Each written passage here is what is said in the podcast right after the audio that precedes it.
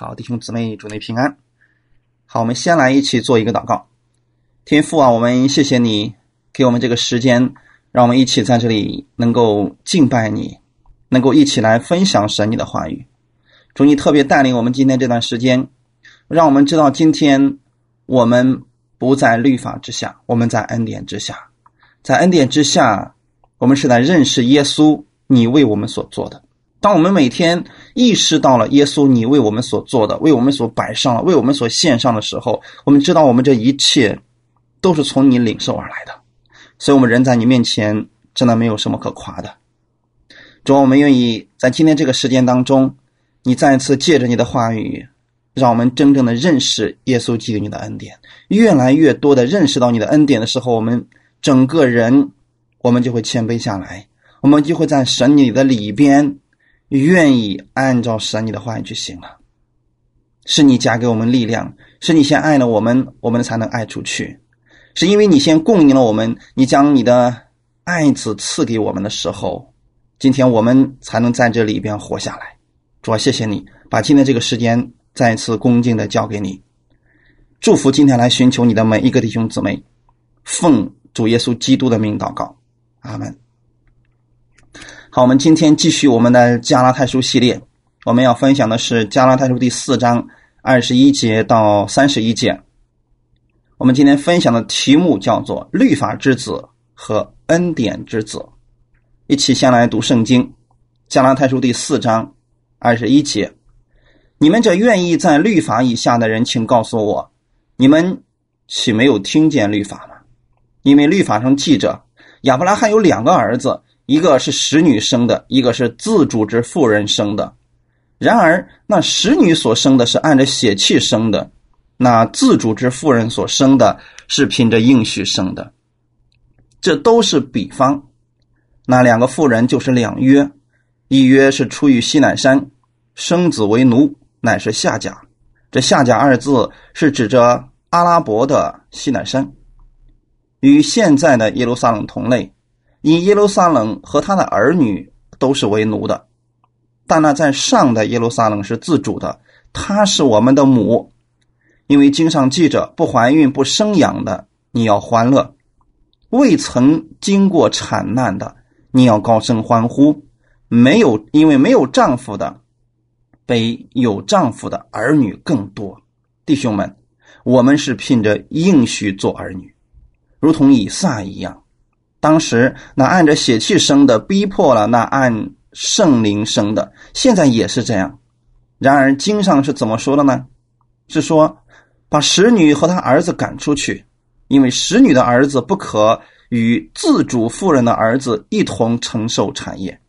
弟兄们，这样看来，我们不是使女的儿女，乃是自主妇人的儿女了。阿门。啊，其实这一段非常的重要。保罗是用一个人物，他所生的孩子，然后给我们讲解什么是律法，什么是恩典，也给我们讲解律法之子和恩典之子的一个区别。所以二十一节这里边是针对加拉太教会当中。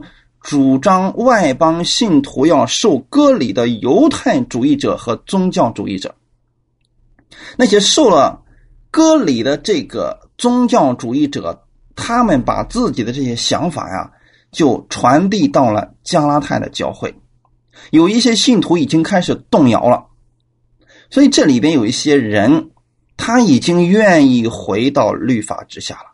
所以刚才我们读的经文里面说了。你们这愿意在律法以下的人，请告诉我，因为这个犹太教的基督徒，他们认为说什么呢？哎呀，光信不能得救啊！你想，你的行为现在不够好，上帝怎么可能会祝福你呢？你想，现在你的行为一点都不好，你这样的人，你觉得你现在还在犯罪，你能进天国吗？他总是让你看你现在不够好，不够完美，不够完全，你身上还有很多的缺点。所以要怎么样才能进天国呢？他们说啊，光信还不够，除了信之外，你还需要去遵守摩西的律法。这里所说的摩西律法，不是指十条诫命，指的是摩西五经。所以这里面提到说，你们这愿意在律法以下的人，这里用的是 Torah，就是摩西五经，圣经的前五卷书。犹太拉比称这为摩西的五经。所以就说，今天你除了信，你还要去遵守这些犹太教的一切的律例、典章，还有诫命。啊，是这样的一个情况。有一些人听了以后说：“哎呀，确实啊，我们的行为这么糟糕，像我这样的人进天国了，那以后天国里面不是到处都是罪了吗？”所以，一些人觉得，哎，这个推理好像很正常，好像很有道理一样。但是他们是靠让人遵守律法、善行或者宗教来亲近神。他们真正需要明白的是自己在做什么，如何亲近神。今天我们要证明自己所做的有什么意义和结果，就是今天我们可能很多人都不明白，当我们给别人教导说光信还不够，还必须要遵守律例典章诫命的时候，我们不知道会给别人带来个什么样的后果。首先，你这么教导的人，你要明白你在讲什么。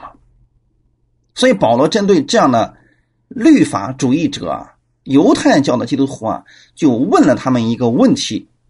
说你们这愿意在律法以下的人，请告诉我，你们岂没有听见律法吗？什么叫做愿意在律法以下的人呢？今天人的意思总是想表现点什么，上帝的意思并不是这样的。人好像特别愿意在律法以下，因为觉得我如果不付出点什么，我就得着的话，我心不安呐。你让我做点什么？我得着了，这个时候啊，我心里边安，我觉得踏实了。就像今天有很多人说什么，那么今天我们犯罪了，我们向神认罪，我心里就踏实了。哎，好像做这个事情的目的只是为了踏实一点。所以今天当你天天告诉别人啊，你这个罪人，你这个罪人中的罪魁那个人，阿门。对，你说的对呀，我就是这样的一个人呐。那么这样做的人在干什么？把这些人重新拉回到了律法以下。所以今天当我们给别人讲恩典的福音的时候，不是所有的人都相信的。虽然很多人说，那我恩典为这么好，为什么会有人拒绝呢？确实，上帝的恩典是我们不配得的、不该得的、不应得的，但是神白白赐给我们了。在上帝的这莫大的恩典面前。人有点惊慌失措了，人说：“哇，太太奇妙了，我不敢相信上帝会这么好心。”所以他们愿意回到律法以下来做点什么，然后在领取上帝的恩典的时候，他们觉得：“嗯，让我付出点，我去领受的话，我觉得这样我心里是比较放心的。”所以这就是律法的思维。而保罗在这里对这些人说：“你们这愿意在律法以下的人。”弟兄姊妹，就是人愿意在律法之下。相信听过一段恩典福音的弟兄姊妹，你们应该知道，在出埃及记的第十九章的时候，当时以色列百姓说：“啊，你让我们做点什么吧，凡你所说的，我们都能做到。”原来他们都在恩典之下，只是后来时候他们想要表现的情况下，他们自己把自己放在了律法之下。就今天为止，很多人在不知道的情况下，也已经把自己放在了律法之下。那么，这些想靠着律法来取悦神的人，保罗现在对这些人说话了：说你们这愿意在律法以下的人，人愿意在律法下，但是上帝不希望我们在律法之下，因为律法我们没有办法全部的遵守，给我们带来的只能是咒诅。这就是为什么有那么多的基督徒，他们信了主以后，他们的生命没有发生改变，他们的情况没有发生好转，仅仅是因为他们信错了，他们把自己拉回到了律法以下，所以在上帝的面前，他们不敢求，怕是妄求，也不敢随意在神面前去说话，因为怕说错了再受管教、受刑罚。所以，这样的人已经在律法之下了。而保罗对这些人说：“你们这愿意在律法之下的，就是说，上帝不愿意你们在律法之下。你们愿意在律法之下吗？”很多人不理解这一点，说：“为什么我们要总是强调我们今天不在律法之下，我们在恩典之下？因为这本是神的心意。耶稣在十字架上的时候，当他为我们的罪死了的时候，就把我们赎出了律法的咒诅啊！为什么要赎出来呢？因为我们在律法之下的话，我们都在咒诅之下，我们没有办法获得上帝的祝福啊！而现在，加拉太的信徒又一次回去了，他们重新回到了律法之下，因为他们受了那些律法主义者的教导。所以保罗说：“你们这愿意在律法以下的人，请告诉我，你们有没有听见律法？听见了吧？你们知道摩西的律法吧？”那么，保罗在二十二节开始就开始给他们讲解律法，这一点很重要，也很奇妙的一件事情。保罗所讲的律法，跟拉比们所教导的却有所不同，这是一个反面的问话。暗指是什么？你们虽然听过律法，你们虽然从小就遵守律法，你们却不明白律法的意义是什么。你们只注重律法的条文，你们却忽略了律法的目的是让人知罪，是把人要带到基督的面前，让人不是靠着律法得救，而是靠着耶稣基督得救。所以这里的律法指的是旧约的摩西五经的全部，不仅仅指的是十条诫命，还包括立位记当中所有的礼仪，还有律例典章。因为亚伯拉罕还有他两个儿子的事迹，就记载在摩西五经的创世纪当中。这些事情早发生在律法宣布之前，但也被称为是律法了。所以在这里呢，保罗针对那些熟悉旧约历史的犹太主义者，以他们所熟知的旧约的圣经，然后来给他们讲明这福音的奥秘，使他们能够对他们所了解的律法有一个清晰的认识。保罗是要把律法的真正的意思告诉他们：你们今天仅仅熟读律法。熟读圣经，你们不了解其中的含义是什么？你们已经犯了犹太主义者、宗教主义者所犯的这样一个错误了。这也足以表明啊，保罗不单单是热心传福音，保罗真的是法利赛人当中的法利赛人，他熟知所有的旧约律法。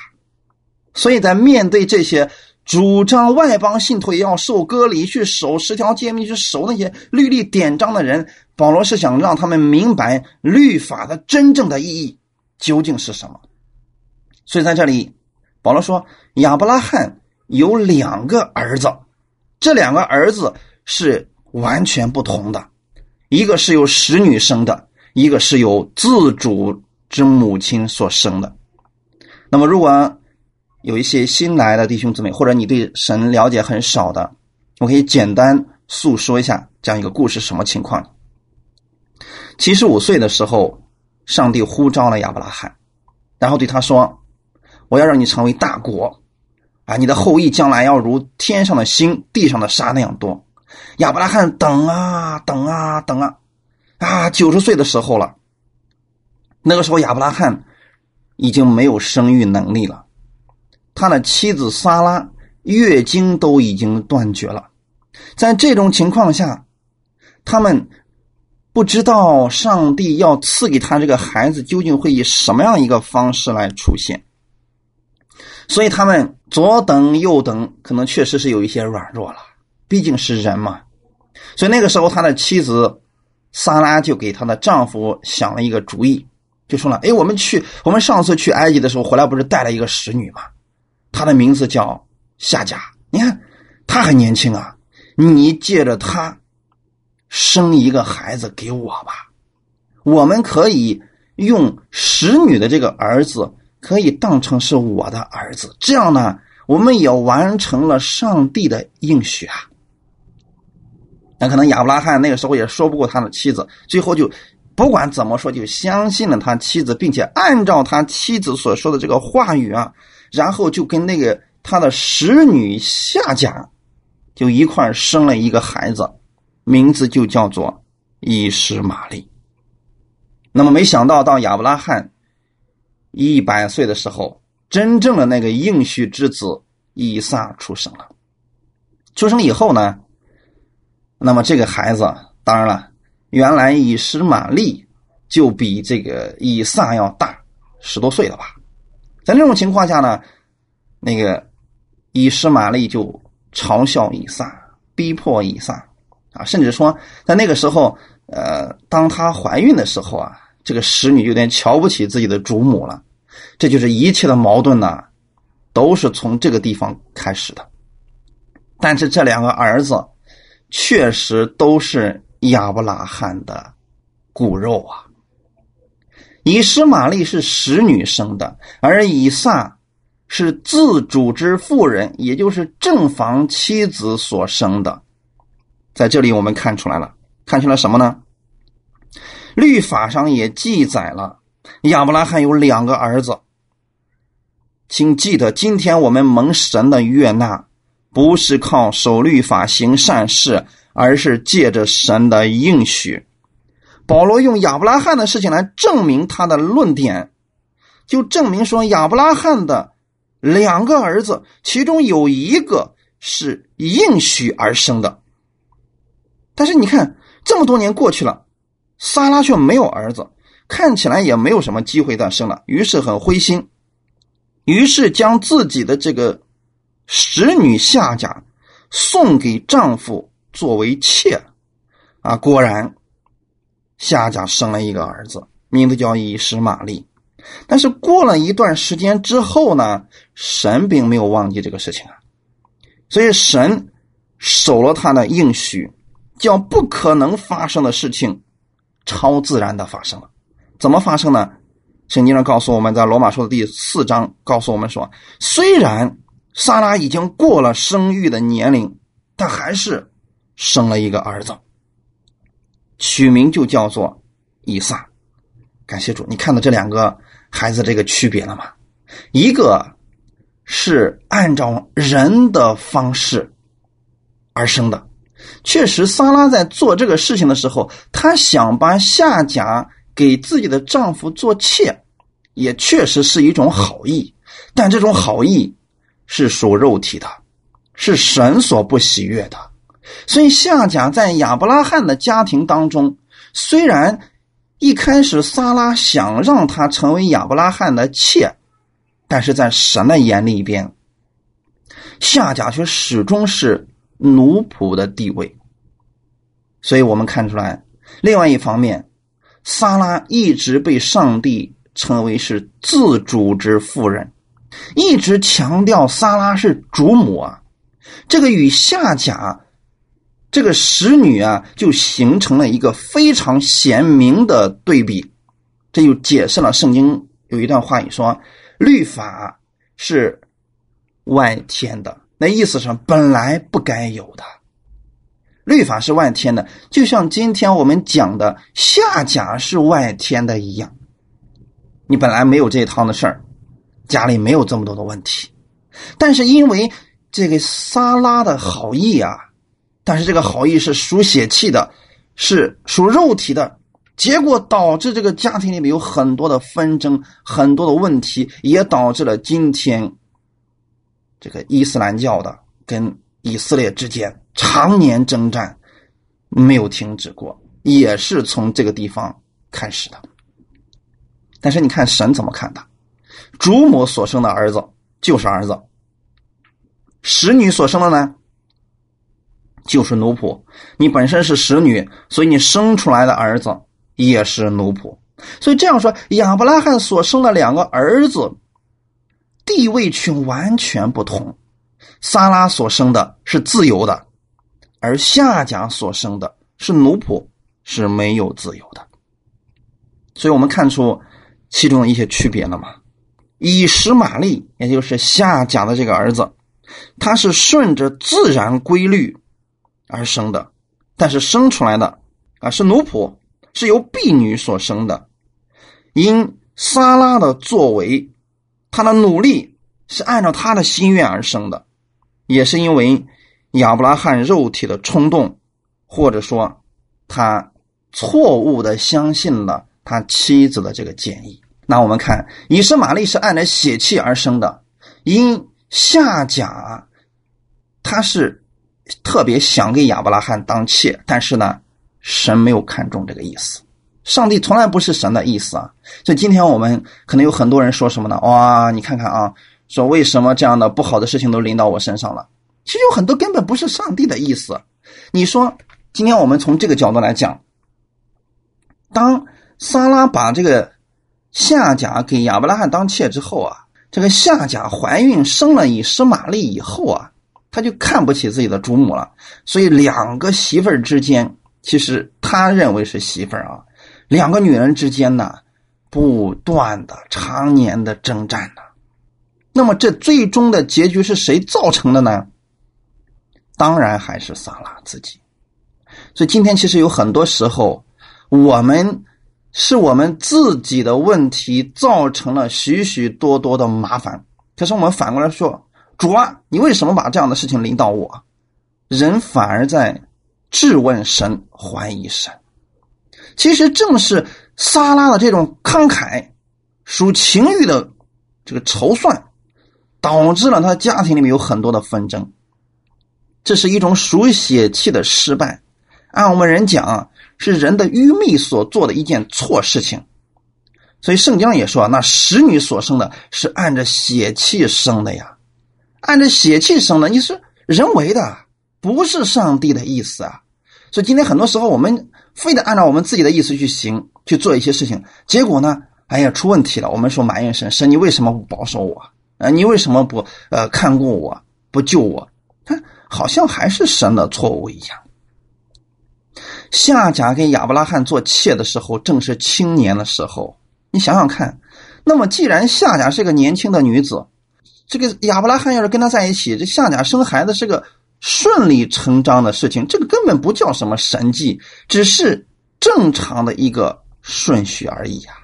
他迟早会生的嘛。但是以撒却不一样，所以今天我们在讲这两个儿子的区别啊，一个是应许之子，一个是什么人为的血气之子，一个是恩典之子，一个是律法之子。所以一个是有自由的。一个是没有自由的，而以撒是凭着应许生的，是恩典之子，是主母所生的，所以神曾经就应许了亚伯拉罕说：“我必使你的后裔极其繁多，你的妻子撒拉要给你生一个儿子，你要给他起名叫以撒。”你看这些事情，神已经都告诉他了，但是那个时候呢，撒拉已经过了生育的时期了，所以当。以撒出生的时候，不管是亚伯拉罕也好，或者说是撒拉也好，他们都会认为这是神所做的事情。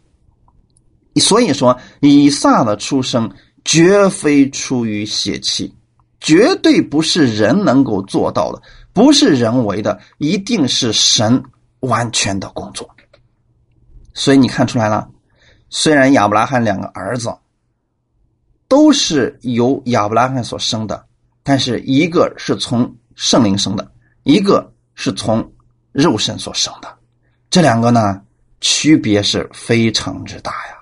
所以刚才我们二十二节就说了嘛，律法上说了亚伯拉罕两个儿子，一个是使女生的，一个是自主之妇人生的。那使女所生的是按照血气生的，自主之妇人所生的是凭着应许。弟兄姊妹可知道？今天什么叫做按着血气所生的呢？从亚当而出来的亚当的后裔都是血气所生的。当我们接受耶稣的时候，我们的生命就重生了。那个意思是什么呢？过去那个属血气的生命死掉，死了。然后呢，你从圣灵得着了一个新的生命。所以圣经上告诉我们说啊，旧事已过，都变成新的了，就是指这个意思。你那个从亚当而来的那个血气的时候肉体的生命，早已经死了。在你相信耶稣的时候，那个就已经死掉了。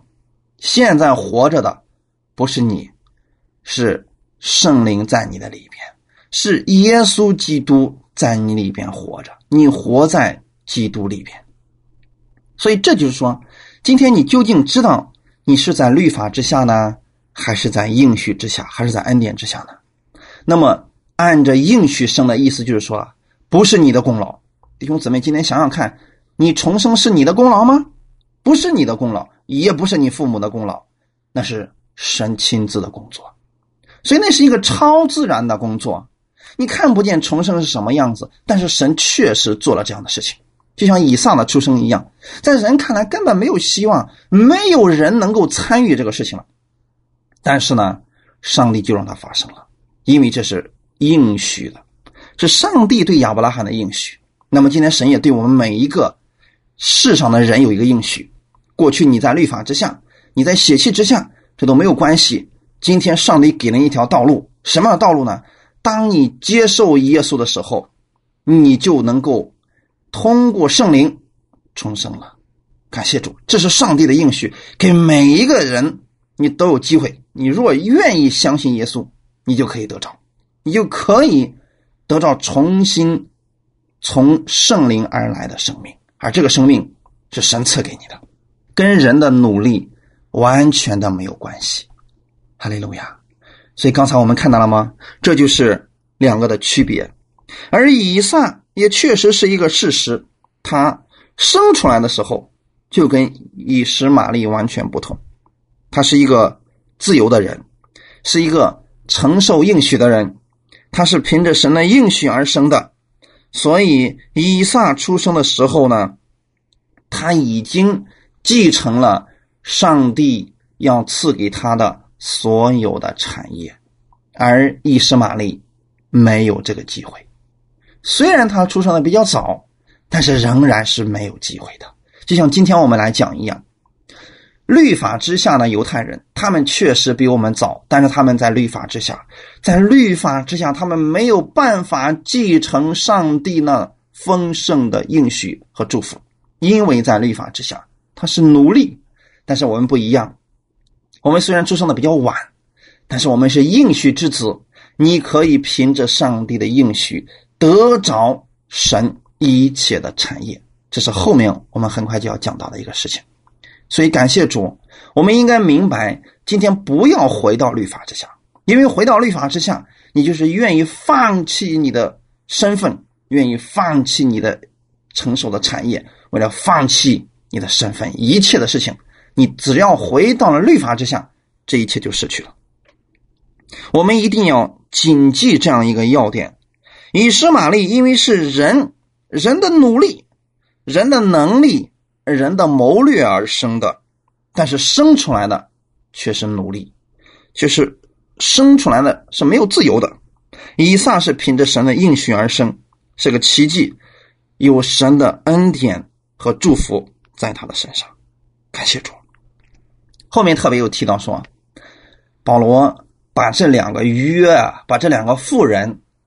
解释为了两约，这叫灵异解经法啊！就是一般的情况下，我们不用这种解经，因为不是对这个经文特别了解，我们不能够随意来灵异解经。但是保罗在这里给我们亲自做了一个灵异解经的方法。第二十四节，这都是比方。那两个妇人就是两约，一约是出于西乃山，生子为奴，乃是夏甲。这下甲二字是指的阿拉伯的西乃山，与现在的耶路撒冷同类，因亚耶路撒冷和他的儿女都是为奴的。好，两个约，保罗在这说了一个约，就是西乃山之约，那是律法之约呀。没错，西乃山之约就是律法之约啊。一约出于西乃山。应许之约是在哪里呢？天上的耶路撒冷，感谢主。所以夏甲他预表的是律法之约，他出生于西乃山，就像律法是偷偷潜入的，律法是外天的一样，而夏甲也正好是外天的。这些都是比方。虽然旧约记载这两个妇人的事迹的时候，只不过是当做历史的事件，真实的记录了下来。但是这种记载并非是偶然，为日后的两个约而记载的。所以，这样撒拉的不能生育，以及他信心的软弱，和夏甲归给亚伯拉罕为妾的事情发生，都构成了以色列的真实的历史。但是，这些历史当中，神的工作却被记录下来，这成为了一种比方，以便来解释律法与恩典二约的关系。一约是出于西乃山，这约就是律法之约，律法就是在西乃山颁布的。生子为奴，夏甲所生的儿子是奴仆的，是做奴仆的，正好预表的是在律法之下的人，他们做律法的儿子都是做奴仆的。那意思是什么呢？今天你是一个自由的人，当你在十条诫命之中，在以色列的摩西五经之内的时候。你就被捆绑了。你本来不知道律法，你还没有什么可担心的，你还不会去触犯律法。结果你明白的越多的律法，你越来越被捆绑，越来越发现自己犯的罪越来越多，越来越觉得自己没有办法跟神交流了。所以，下甲预表律法是神与人之间的旧约，这两件事情都告诉我们：你如果把自己放在律法之下。你就是律法之子，你就是奴隶了，你就失去了你的自由。律法说你必须做这些，你不需做那些，要求你必须顺从，而且如果不顺从，你就有周族的出现。所以律法去奴役人，是要要人按照他的要求去做，而且要做到最好。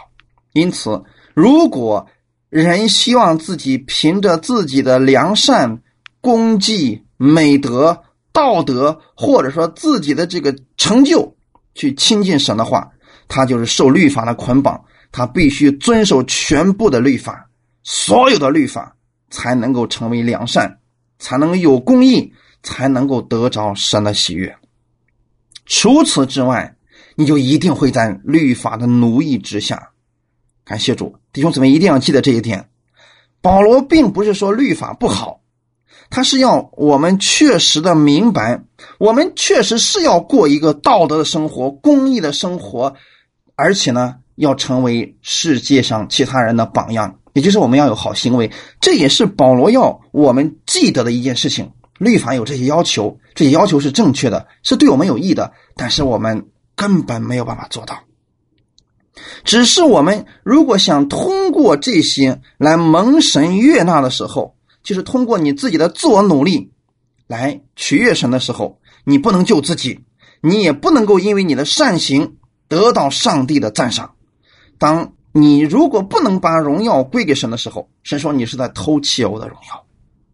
如果说你做了违背律法的事情，上帝说你是该受咒诅的，因为律法本身不能拯救我们。因为神才能拯救我们，这就是刚才我们所说的律法，也就是我们所说的下甲。亚伯拉罕他想通过下甲来完成神的功，这是一个非常愚蠢的事情，非常可笑的事情。今天我们想通过自己的努力来完成神的功，是非常可笑的事情。今天还有人说啊啊，你要努力的背起你的十字架，像耶稣一样一步一步走向哥哥他，那不把人整死了吗？不就让你走向死亡吗？你不要去做耶稣做的事情，你根本做不了。就像亚伯拉罕一样，他想用夏甲来代替他的妻子，完全不可能，你做不到的。所以夏甲象征的是律法，代表律法和善行的宗教，也就是当日的耶路撒冷。所以保罗用这两件事情的关系来强调一个什么事情呢？下甲代表的是律法，是从西南山潜入的，律法就在那个地方刺下了，代表的是今天那些想通过自己的好行为、善行以宗教为中心的人，而下甲就是他们真实的写照。下甲可以是任何的宗教，任何的我们所说的教派，还有说是任何是。世人的一个象征，你没有办法通过你自己的善行来获得上帝的意。你没有办法靠你自己的好行为来取悦神。所以感谢主啊，这两件事情是太重要的。所以刚才我们特别提到说，为什么下甲是预表律法呢？刚才也特别提到了说，它预表的是西南山的律法，因为下甲这个字的意思，其中有一个意思就是西乃的意思，逃离的意思。恰恰保罗用这个事情，可能这是保罗自己的一个领受和启示，他来预表着属灵的意义，与现在的耶路撒冷同类。这个又是什么意思呢？刚才特别提到说，与现在的。耶路撒冷同类，那么这指的是现在的耶路撒冷是法利赛人、犹太人这些宗教主义者他们敬拜神的地方。就是过去啊，他们领受的是律法，而现在的这些法利赛人、这些犹太教的基督徒，他们做的事情跟夏甲所做的事情是完全一样的，同类吗？这里面又提到说，因为耶路撒冷和他的儿女都是为奴的，因为夏甲是使女，所以他虽然生了儿子，但这个儿子也是奴隶啊。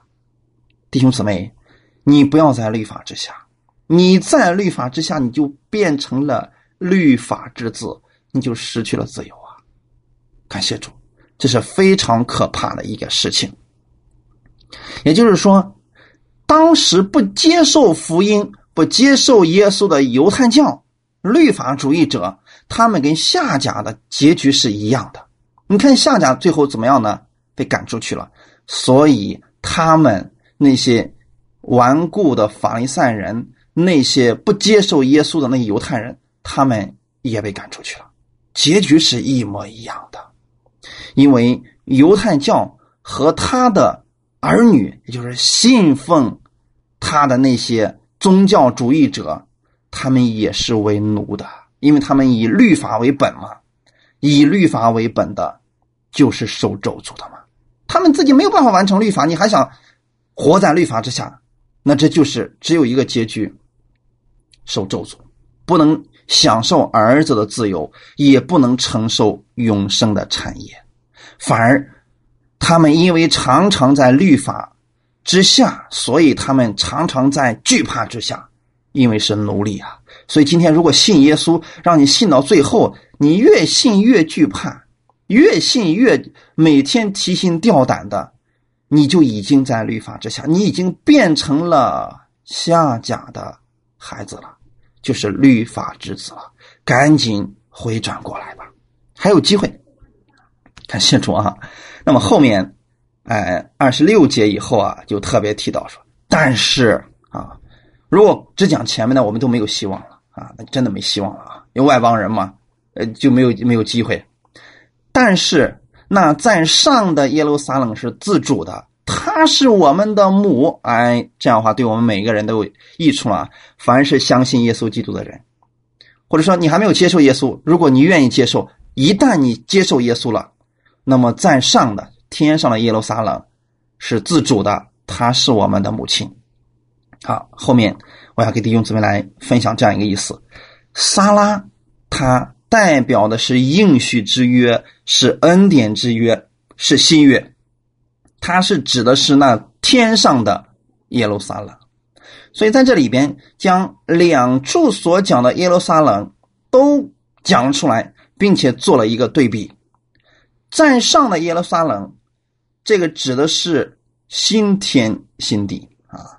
那个不接受耶稣的犹太教那些犹太人，他们虽然也知道天上的圣城，但是没有办法进去，因为靠律法你进不去的。但是今天呢，因为上帝应许了我们什么呢？凡是相信耶稣基督的人，你们就是神的儿子，你们就住在天国里面，你们是神家里的人了。而那一个是上帝的应许，这是得救的圣徒永远的家乡。地上的耶路撒冷代表的犹太人是要靠行为来称义，靠这个律法来称义，结果成为了奴仆。但是呢，天上耶路撒冷的人凭的是上帝的恩典，凭的是上帝的应许，靠的是耶稣基督的救赎。你靠的是什么呢？如果你靠的是你自己的好行为，靠的是遵守律法，你仍然是奴隶；如果你靠的是耶稣为你所做的，你凭的是上帝的恩典。你就依靠的是那曾经在耶路撒冷城外为我们受死的耶稣基督，而进入到了神的家里边，你就成为了自主妇人的儿子，是应许之子，是恩典之子。感谢主！当然，在上的耶路撒冷是自主的，他是我们的母。在这这个母的意思，它是一个阴性单数词，啊，指的是什么呢？在上的耶路撒冷为什么是基督徒的母呢？在这里。他指的是撒拉啊，预表的是撒拉那一个人，就是我们都是撒拉的儿女啦。所以基督徒，你要当自己是撒拉所生的以撒，那意思是什么呢？从神生的，那是神的作为，你得救是神的作为，是上帝的应许，是神的恩典。因为撒拉在这里代表是应许之约，以撒的出生代表就是神的作为嘛。所以基督徒是凭着神的应许重生的。今天很多人把重生搞得很复杂，你要做这个才能重生，你要做那个才能重生，这不就是又回到律法之下了吗？重生是神的工作，神让你重生，你明白这些的时候，你的生命就已经被重生了。接受耶稣的时候，你就已经得到了一个新的生命了。所以这是靠着基督为你来完成的。所以在新约恩典之下的基督徒，你们都是应许之子，你们都是应许的儿子。新约与旧约时代，它区别就在这个地方了。一个是凭着律法，一个是凭着恩典。所以另一方面，保罗说到了天上的耶路撒冷与现在的耶路撒冷，很多人把这两个耶路撒冷混在一起了。就像很多人把夏甲和西南山的律法混为一谈，这样的话就出问题了啊！因为律法之约与当时犹太教的律法主义者有相同的特点，都是靠行为来成义的。今天我们一定要明白，你绝对不能够把过去那个耶路撒冷和天上那个耶路撒冷混为一谈，这是完全不同的啊！我们今天不要再。天天想着，哎，我要去耶路撒冷，那是圣地啊！上帝的工作今天已经不仅仅在耶路撒冷了，上帝的工作已经在全地都已经展开了。所以你干嘛非得去那个地方呢？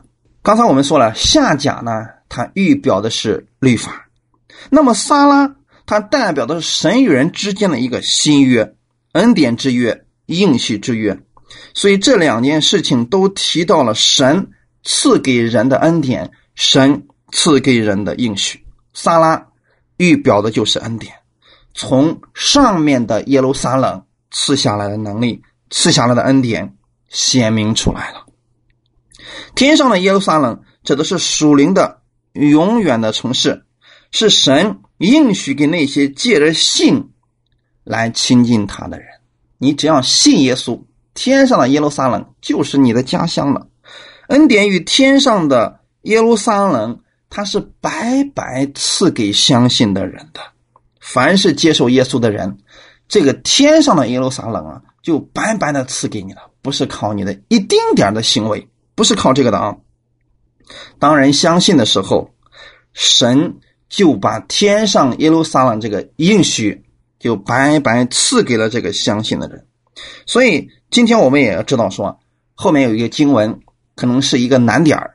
但是也比较好解释，我给大家来读一下这些经文，在第二十七节，因为经上记着，不怀孕不生养的你要欢乐，未曾经过产难的你要高声欢呼，因为没有丈夫的比有丈夫的儿女更多。好，这些经文是引用的是以赛亚书的五十四章第一节的内容。一说到以赛亚书的五十四章。我们就会想起来，以赛亚书五十三章出现了什么呢？那里边说的是弥赛亚为我们的罪死了，紧接着五十四章就给了我们一个巨大的盼望：不怀孕、不生养的，你要欢乐。为什么呢？因为以前你在律法之下，你没有办法欢乐。你不怀孕，别人说哇，你是不下蛋的什么什么；不生养，别人会瞧不起你。那么这样的情况下，这些人怎么欢乐呢？他没有办法欢乐，因为律法让他觉得自己很羞耻。但是今天不一样了，不怀孕、不生养的你要欢乐，因为上帝的应许在你身上了，就像撒拉一样。撒拉怎么样呢？过去的时候，撒拉一直不能怀孕，一直不能生养。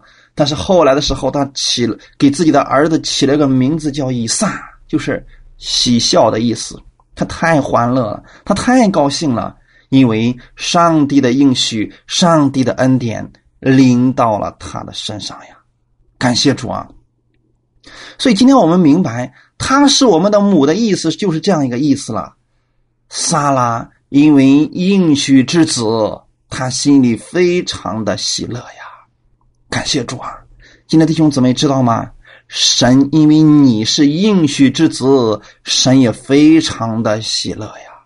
感谢主，弟兄姊妹一定要明白，不怀孕不生养的以赛亚说要歌唱。你为什么会歌唱呢？因为你已经生养了许许多多的了。你知道今天撒拉的应许之子有多少吗？实在是太多了。感谢主。那么后面还有一句是什么呢？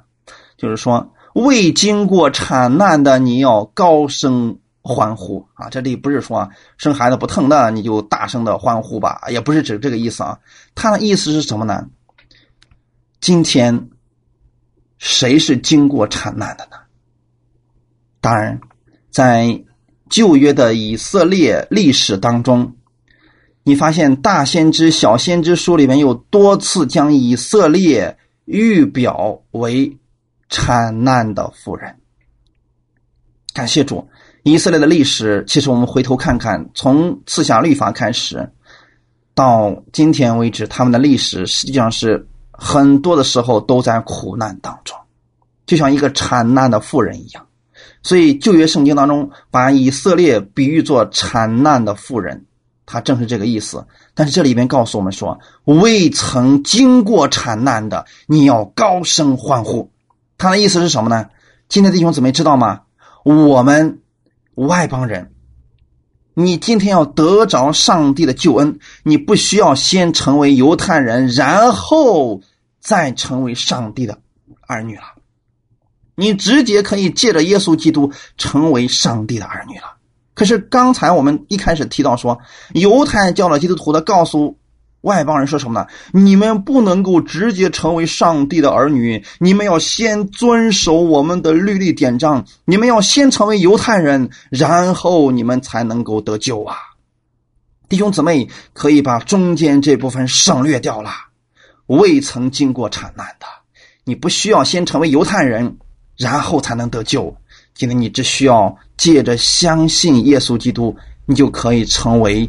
自主之妇人的儿女了，感谢赞美主。所以，当你明白这一点的时候，意思就是说什么呢？你不必去遵守全部的律例典章，才能获得上帝的喜悦，因为神已经喜悦你了，因为耶稣基督的缘故啊。后面说，没有丈夫的比有丈夫的儿女更多，这里面指的也是撒拉，撒拉。她有一个丈夫亚伯拉罕，但是那个时候亚伯拉罕的功能，哈，身体功能已经几乎没有了，就相当于说没有丈夫一样。但是呢，虽然如此，她所拥有的儿女比那有丈夫的更多呀！哈利路亚，弟兄姊妹，这就是我们的盼望呀！因为耶稣在十字架上为我们所完成的功，今天所有相信耶稣基督的人，你都可以高声欢呼了。因为天上的耶路撒冷是你的家乡，你们是应许之子，是恩典之子，你们可以凭着这个怎么样承受上帝的基业呀？感谢主！所以后面二十八节说了，弟兄们，我们是凭着应许做儿女，如同以撒一。看见了吗？我们是凭着应许，凭着神的应许，凭着耶稣基督在十字架上为我们所做的，他流出宝血，使我所有的罪都得到了赦免。他从死里复活，我就被神称义了。感谢主，这就是我们的应许，上帝给我们的应许，所以他应许我们做他的儿女，他应许我们因信就被称义了。你要如此相信，仅仅相信就可以了，就得着了，就得救了。阿门。二十九节就告诉我们说，当时啊，那按着血气生的逼迫了那按着圣灵生的，现在也是这样。感谢主啊！有一点我们一定要明白，就是说那些按照自然而生的、按照血气生的，逼迫那按着圣灵生的，以实玛利嘲笑、喜弄、逼迫以撒。保罗引用这个事实，是表明为什么基督徒会被逼迫。这个逼迫大部分不是从不信的来的，是从信的来的。从信什么人来？信律法的那些人而来的，因为他们不断的要靠自己的肉体去亲近神，靠自己的努力是去立自己的那个义，结果他瞧不起我们今天讲上帝的义的人。弟兄姊妹，这就是为什么你们的传讲恩典福音的时候，那些人说：“哇，你们简直不可救药，你们简直就是上帝的这个社会当中的败类。”也是这么说我们了。为什么呢？就好像我们把神说的如此的简单，难道就这么简单我们就得着啦？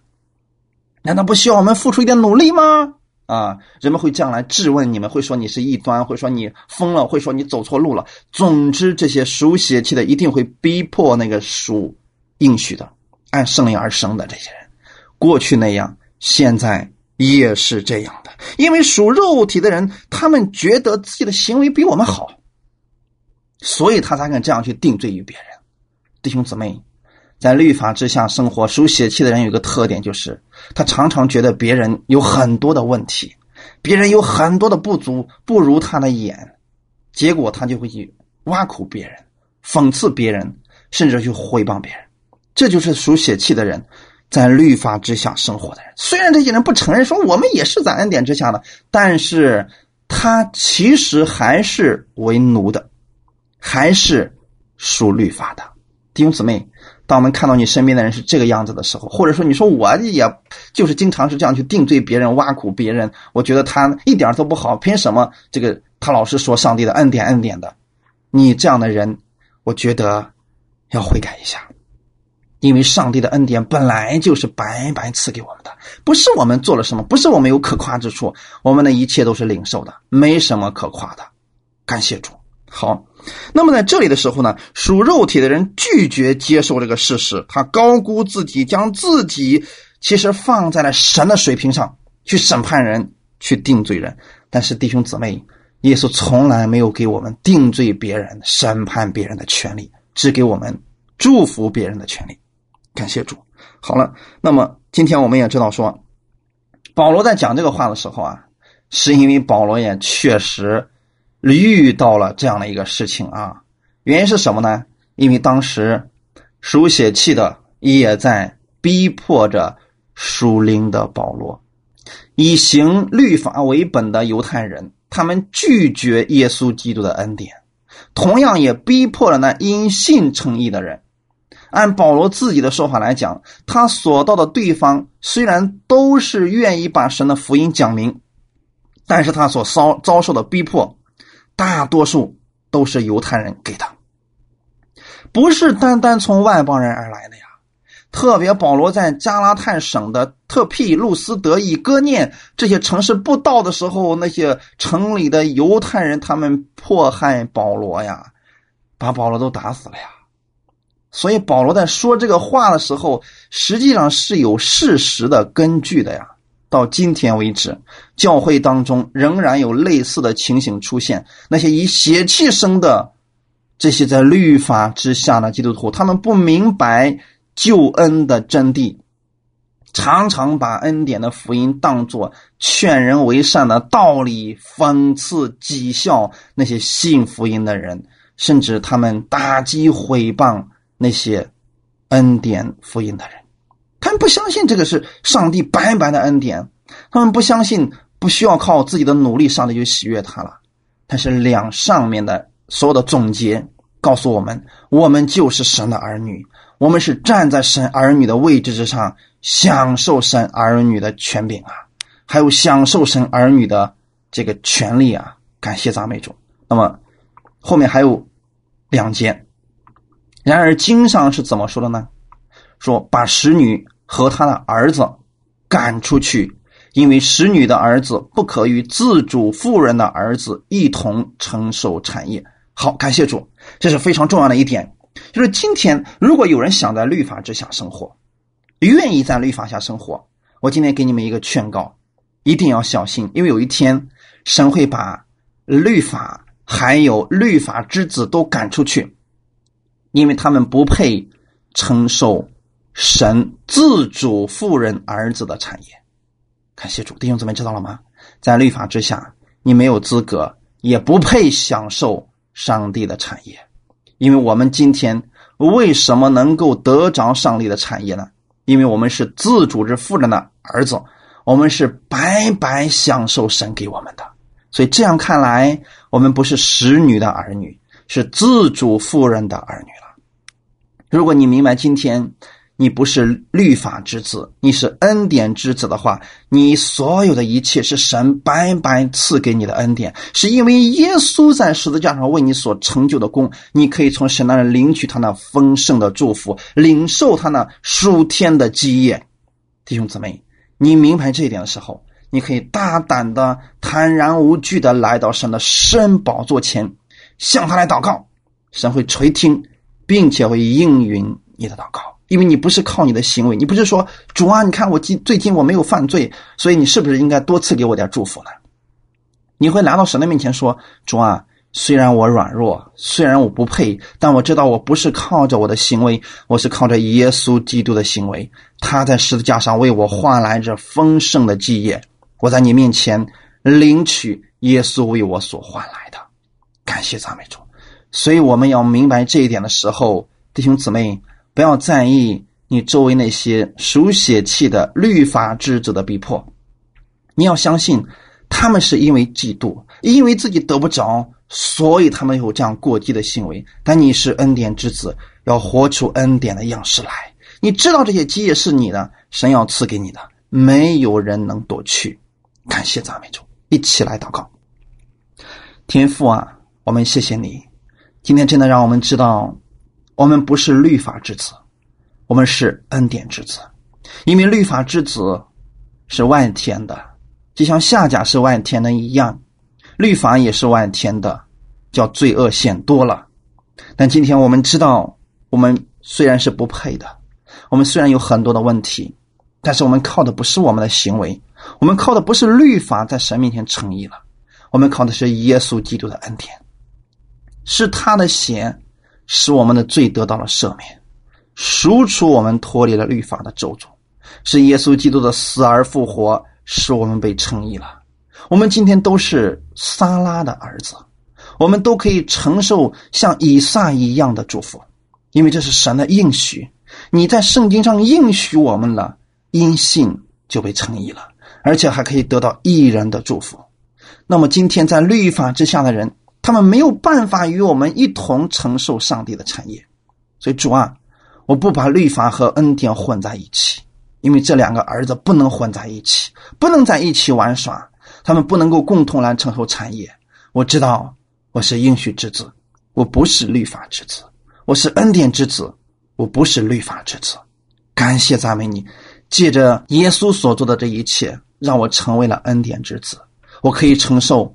上帝白白所赐给我的恩惠，今天是这样，明天是这样，直到永远。感谢主，奉主耶稣基督的名，感恩祷告，阿门。